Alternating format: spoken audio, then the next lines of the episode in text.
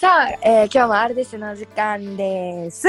今ね、本日、えー2020年11月11日、ポッキーの日なんですけれども、激アツですね、大統領の話。ってことで、うんアメリカの大統領選挙について今日はお話をしましょいいね。う。まず、まあ、ゆうたろうさんがいるからさ、あれなんだけどさ、先生がね。うんそう、私は超客観的に見て、I mean、あの、アメリカにももう住んでないしってなると、日本人感覚になるんだよね。うんってなった時に、あのーえ、トランプさんがいいんじゃないかな？って思うんだよね。うんで、どうしてそう思うかっていうと、やっぱりトランプさんって一番最初、あのー大統領になった時ってさ、結構人種差別的な発言とかもいっぱいしてきたし、アグレッシブなさ、言葉を使ってたりとか、挑発的だったとかさ、あるけどさ、すごく。うん。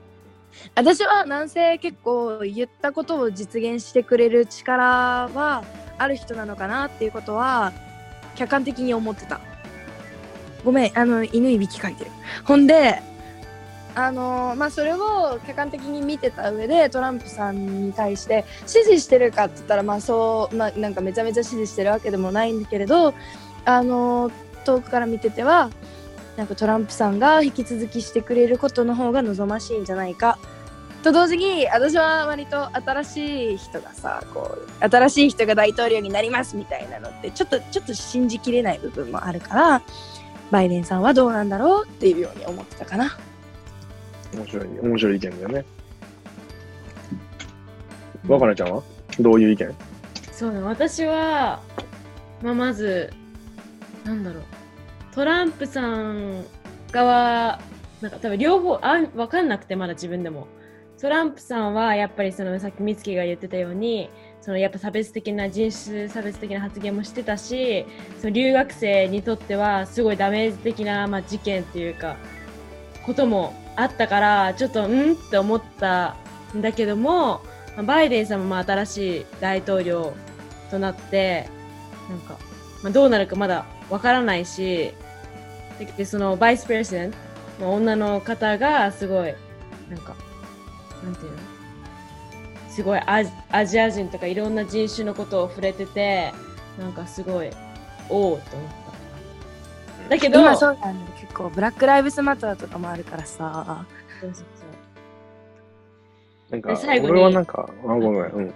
ごめんごめん。最後にやっぱりトランプさんと安倍元田安倍さんはすごいなんか仲良かったでなんか日本とアメリカの関係すごい良かったから、そのバイデンさんになってなるからちょっと心配心配というかなんかこれから日本もどうなるんだろうっていう心配もちょっとそうそうそうなんか日本人としてやっぱりアメリカにさ少し守ってもらってる感はあるわけじゃない。うんね。ってなると今回のアメリカの大統領選ってさ日本人からしてもただの大統領選ではないと思うよ。ないね。言ったらだから私らからしてもこうねなんて言ったらいいの守ってくれそうな人だったら嬉しいなっていうか、まあちゃんとね発言力とか影響力とかがある人だったらいいなっていうのは望むよね。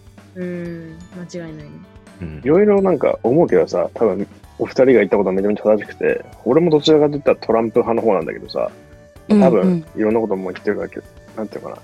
バイデンの俺キャンペーンですげえムカついた点はさ、なんか急になんかレディー・ガガがコンサートに来てみたりとかさ、関係ねえじゃん、選挙に。なんでレディー・ガガがコンサートしに来なきゃいけないのかなと思って、そういうところでなんかこう、なんていうのか、フェイクっていうかなんかこの変な、この、なんつうのかな、その変なロックスターを使って自分の方にプラスに持ってこうみたいな感じでなんかすげえムカつくっていうのは、なんとなくあって、うんなんか選挙っていうかなんか、うん人気投票じゃん、もうそれじゃあ。それ結構ムカついた点なんだよね。結構有名人を呼ぶっていうのもあるもんな、確かに、キャンペーンに。うんあれなんか、なんか、なんか本質違くない？選挙の。と思うんだよね。こうんってことで、こんな皆さんの我々3人の意見をある中で、先生、お願いします。俺の意見を言うんですか？お願いします一刀両断していただけたらと思います全部バスッと先生に。いやまあこう、アメリカに今住んでて、まあ、ロサンゼルスでこうね、ブラック・ライブスマダーとかいろいろこう、いろんなね、アクティビズムがあったわけで、結構ね、こう周りの人でもね、半分半分なんだよね、やっぱり。うん。やっぱりこう、トランプにはこう、ね、俊敏性があって、体には似合わず、ね、結構エグゼクティブオーダーも出して、こうね、いろいろ PPE とか、こう、スティミュレスチェックとか、いろいろこうね、金融政策をすぐにやってるわけで、で、かといってやっぱりそのね、人種的な差別、差別人種差別的なこう発言とかも目立つし、こう、女性軽視だったりさ、いろいろこう、さ社会的なもん、面ではさ、やっぱりちょっと問題があると言われてきたじゃん、やっぱり。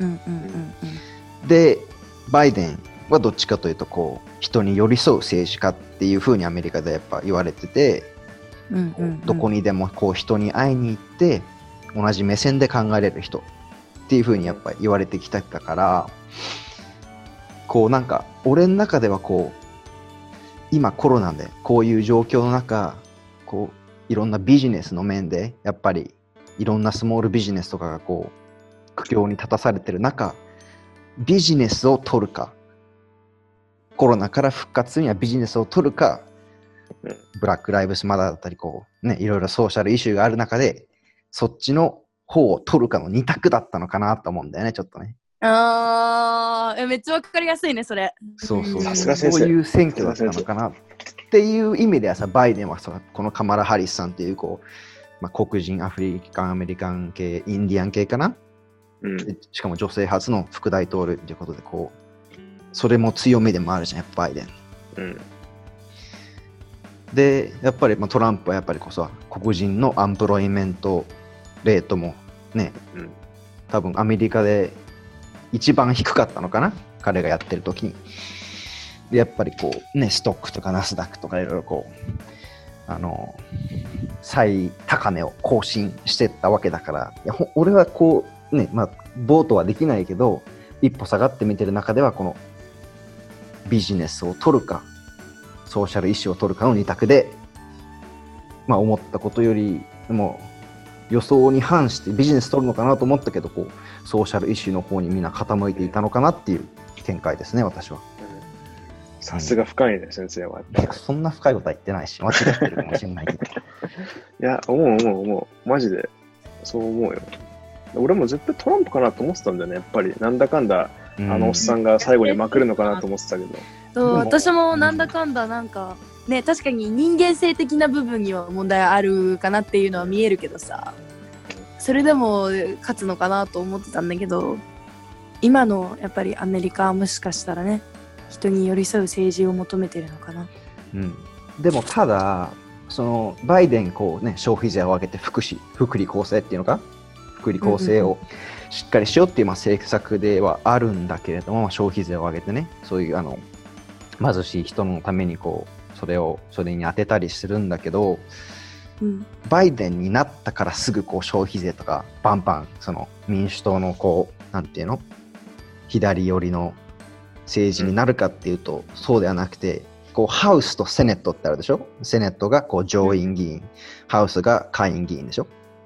でセネットは多分ねリパブリカン共和党が取るんだよこのままいくとでハウス下院の方は民主党が取るのデモクラットでうんプレジデントは、まあ、バイデン、デモクラット。ねじれが生じてるわけなんだよね。うんだから次の中間選挙まではバイデンになったとして、まあ、なったんだけど、あの、デモクラットがしたい政策を進められないわけよ。ねじれてるから、多分、あの、 Senate のところで止まっちゃうんだよ。なるほどね。そう、だから、中間選挙までは本当に、あの、 executive order とかで、こう、例えば Paris Agreement にまた入ったり、うん。なんだ、あと、なんだろうね、まあ、こう、マスクを mandate したりとか、そういうちょっと、細かいところでの政策しかできないんじゃないかなと思ってる。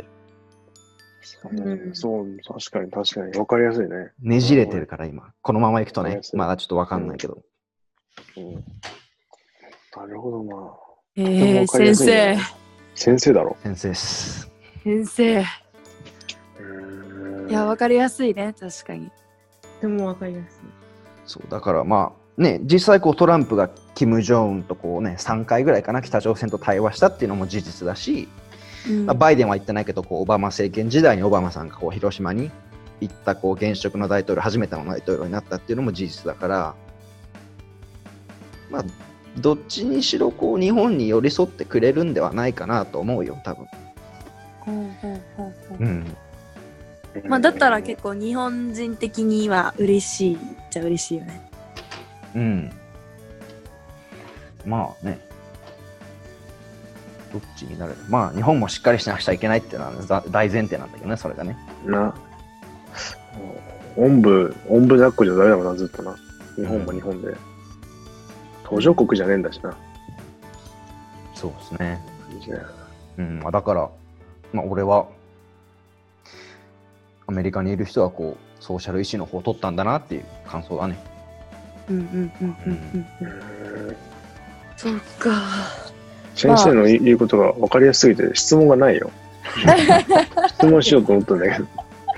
そんな、先生と呼ばれるものではなりません。いやーすごいっす。なんかまた今日からちょっと視点が違うかなと思いました。いや、アメリカのって面白いよ、でも。うん。え、じゃあさ、バイデンおじさんは金融政策どうするの？でも消費税を上げるとはずっと言ってるし、こう、うんあの、ニューディール政策って前あったじゃん。あの、歴史で学学んだか知らんけど、なんかあったな。グリーンニューディールみたいな、こう、環境的にも、そういう環境、ね、地球温暖化とかをストップする政策っていうのもこう盛り込んでいくらしいし、日本もやってる。石油採掘もね、こう禁止するとはまだ言ってないかもしれないけど、そういううん。類の匂わせた政策も盛り込んでくるみたいなんで、フラッキングな。うん、そう、フラッキング。まあ、だからこう、ね、まあ、今あるソーシャルイシューをこう、全部こう、網羅したことは言ってたのかなとは思うよ。皆さん他になんか質問ある先生に。いい成績もらえないよ、質問しないと。困ってるんだけど。オバマ今ニュースで見たんだけどさ、うん。うんオ。バマ家拡充を表明、バイデンすぐ着手だって。なんつったもううんもう一回言って。えオバマケア拡充を表明あで1月大統領就任後すぐにもう議会と協議を始めるって感じ。どうなんだろうな、オバマケアやのか。あ。まあ、アフォーダブルケアアクトってやつですね。私留学生にはさ、なんかダメージなんかするの？オバマケアが？そそうな、それ、あんの？ないんじゃね？留学生にダメージを。だって、あれだろうな、みんなが平等に保険を受けれるようになるってことだろ？アメリカの奴らが。だから留学生には関係ないんじゃないの？多分。う。うん、なんか下手したらさ、俺がなんか、なんか思った間接的にトゥイッションが上がるんじゃない？じゃあ逆にアメリカの大学の。バイデン。いや、だから消費税が上がるってことは、その、そうだよねストーブリビングも上がるってことだから、他にもだって消費税っていうか、なんかインカムタックスが上げようとしてんだろ食事とかも全部ってことでしょ？レストランとかもさ。うんまあまあ、州ごとに違うからね、言っても。あ、そっか、 federal が変わるだ income tax がないとこだってあるからさ、州によって。テキサス。ワシントンとかないからさ。それだから言って給料が上がるとか絶対関係ないよね。給いや給料の話もしてたような気がすんな、この federal で統一。 minimum 上げんの？ minimum wage 上げんの？うん。でも、 federal でさ、 minimum wage 上げてもさ、それって state がちゃんとあれしなきゃいけないの？そのルールにフォローしなきゃいけないの？で、 state ごとで違うじゃん federal で上げたら多分、だってテキサスとカリフォルニアってだってさ、全然違うじゃん、 minimum wage 確か。テキサスめっちゃ安いよ。多分13ドルぐらいじゃないいや高いよ。まあ、あれが高いけどさ、 living expense が。まあ、いろいろあるね。うん、まあだから、まあ、留学生っていう観点からしたら、まあ、トランプはちょっと怖かったかもね。まあ、ビザとかな。うんう。んうんうんうん。一回なりかけたからね。うん。何かけた。い思いっきりプロテストしたけど。やーまあ、でも、バイデンおじさん、日本の留学生にはバイデンおじさんの方が優しいかもね。いろんな意味でね。うん、まあ、留学かもまあ、日本だけじゃなくて、まあ、世界の留他学生。もそうだね。そうだね。うん優しいかも。って感じかな。そんな感じですかね。よし、終わろう。はい。頑張ろう。先生でした。バイバイ。はいお疲れ様です。えーお疲れ様です。